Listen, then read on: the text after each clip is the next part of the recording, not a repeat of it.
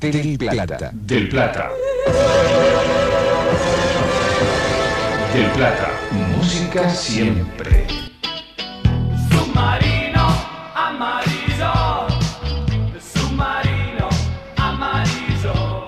Me tocó estar muy cerca porque tuve un programa, Submarino Amarillo, donde ellos se acercaron y nos ofrecieron hacer el jingle del programa y le aceptamos. Todavía no tenían el primer disco e hicieron un jingle que comenzaba Submarino Amarillo, que duró los cinco años que duró el programa y eh, a cambio de difusión era muy piola, Cerati un tipo de marketing. Arriba el telón, arriba el telón, que comience la función. Que se enciendan reflectores. Submarino Amarillo fue un programa emblemático de Radio del Plata en la década del 80. Su conductor era Rubén Darío Vega y Tom Lupo comenzaba como columnista con el Tom Lupo Show. El Tom Lupo Show. El primer poema de Borges se llama El Sur y dice así. Desde uno de tus patios haber mirado las antiguas estrellas, desde el banco de la sombra haber mirado esas luces dispersas que mi ignorancia no ha aprendido a nombrar ni a ordenar en constelaciones, haber sentido el círculo Carlos del Luis agua Galanternic, al- su nombre real, fue una rara avis de los medios. Periodista, actor, psicoanalista, poseedor de un talento único, casi de culto. Tom fue un indiscutible divulgador de la cultura rock y promotor de la lectura, en particular de la poesía, a la que supo prestarle su voz inconfundible. Y cuando Borges murió circuló un poema que decía que si volvieran a nacer no usaría galochas, ni sombrillas, ni paraguas. Y después la Kodama dijo que era apócrifo. Qué ironía, ¿no? Que hay un piloto y el que lo acompaña se llama copiloto. Y la mujer que acompañaba a Borges, Kodama. Bueno, son esas cosas del lenguaje. Tom Lupo dejó su huella no solo por Radio del Plata en Submarino Amarillo. Recorrió toda la geografía radiofónica con programas como El pez náufrago, El loco de la colina de Carlos de la Rúa en Radio 1, Taxi en Radio Provincia. Ay, eso es buenísimo. Es patético. Vi una pintada que dice los trágicos radicales. Qué buena, ¿eh? Qué buena. Eh, se- te- te- te- che, vos sabés que. ¿Te acordás que tenía buena onda su medio amarillo? Sí. Eh, un buen programa libre dentro de, ¿no? Bueno, ahora vuelve. Y, eh, Sí, yo no tengo cigarrillos como ¿Quieres un siempre. rubio? Sí. No, no sé, no Ah, Ah, che, un- te manda saludos Esther. Este, ah, la sí, la encontré una vez en un Sí, restaurante. Ella me contó. Te y me, preguntó si me acordaba. Me dice, ¿cómo me voy a olvidar? Siempre las mujeres tienen la paranoia que uno se olvida de ellas. Digo, ¿no? Pero Los bueno. hombres también. Sí, la en ese sentido lo decían las mujeres, sí. Pero no, claro. Lo femenino y lo masculino. ¿Cómo andas? En Radio Nacional condujo Noche tras Noche, tarde o temprano, y grabaciones encontradas.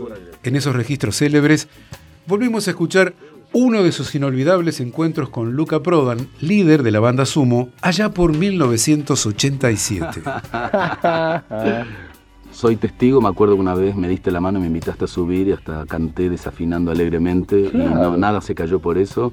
No hay O sea, nada me cayeron mejor que desafinar alegremente. Totalmente. Me cayeron a mí algunos tomates nada más, pero bueno. Eh, Sabes hacer un buen tuco, me dijeron. Sí, hago distintos tucos y yo me gusta cocinar, como vos sabés. Sí, así que bueno, esperemos ahora después del 6 de cemento y para festejarle la vuelta a Submarino que nos invites a, comer. eh, al juego del fideo. eh. Bueno, podría ser. Hasta, che, hasta luego, Luca. Sí. Eh, bueno, ¿quién se va, vos o yo? ¿Dónde? No sé, Ah. alguien se iba, ¿no?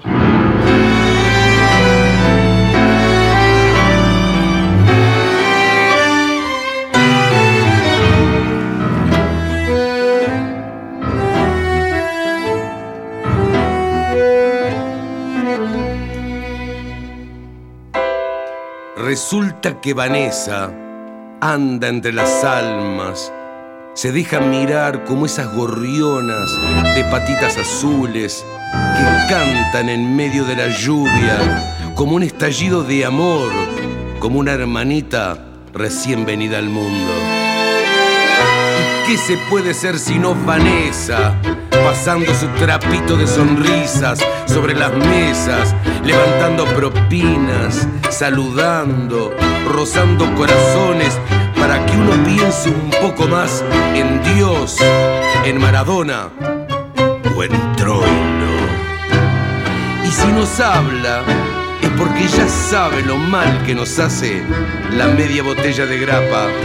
Pero no vaya a ser que uno se descuide mucho, porque es ahí cuando nos permite entrar, tocar su verdadera alma, sus piecitos de mar o de pluma, sus lágrimas de última arboleda, su boca, donde siempre hay un pez que juega a las escondidas.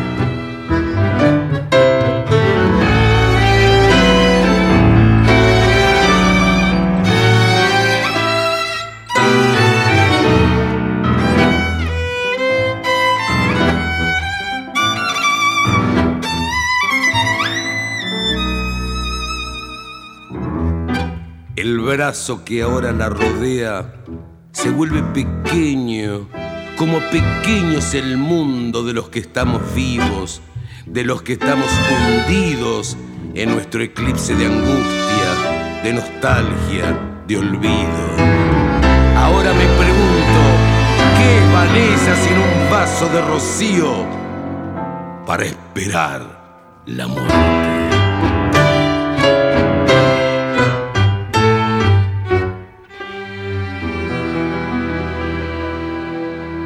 Contenidos y memoria histórica. Radio Nacional.